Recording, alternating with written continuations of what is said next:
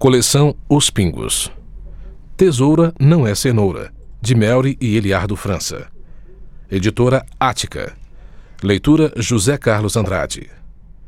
Pingo de Mar está zangado com o Tico-Tico. Ele falou: Ora, esse tico-tico troca o nome de tudo. Panela não é janela, jarro não é barro. Vamos ensinar ao Tico-Tico, falou o Pingo de Ouro, o nome certo das coisas. Mas Pingo de Lua só quer dormir e Pingo de Flor quer comer, comer, comer. Todos os pingos começam a trabalhar. Eles colocam um nome em cada lugar. No balde, escrevem balde. Na torneira, escrevem torneira. Na escada, colocam a plaquinha escrito escada. Pingo de Mar fala: Agora é só o tico-tico treinar. Mas de repente, um pé de vento tira tudo do lugar. Que confusão!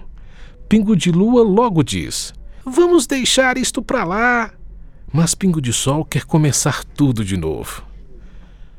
Pingo de Ouro tem outra ideia. Pingo de Céu, ele fala.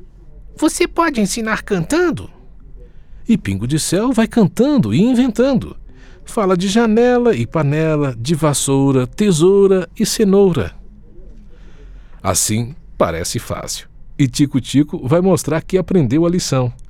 Ele escreve coração e pendura no violão.